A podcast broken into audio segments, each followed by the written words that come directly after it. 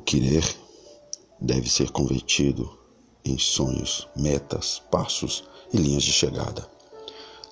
Aprenda continuamente. Lembre-se de que aquele que julga saber ainda não sabe como deveria. Dose a humildade com agressividade. Faça qualquer trabalho, mas com garra. Estude. Cuide de sua atualização nos temas que se especializa, mas vá além. Faça o mais difícil. Aprenda a desaprender. Apenas assim poderemos aprender coisas novas. Acredite em você.